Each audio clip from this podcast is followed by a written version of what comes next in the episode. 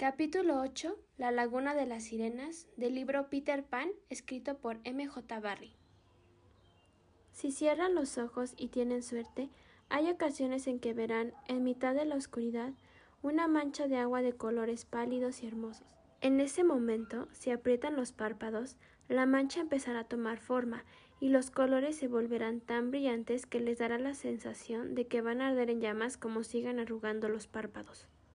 Pues justo antes de que esto ocurra es cuando aparece la laguna. Esto es lo más cerca que se consigue llegar estando en nuestro mundo, solo este momento celestial. Si lográramos que hubieran dos momentos seguidos, podríamos ver la orilla y oír cantar a las sirenas.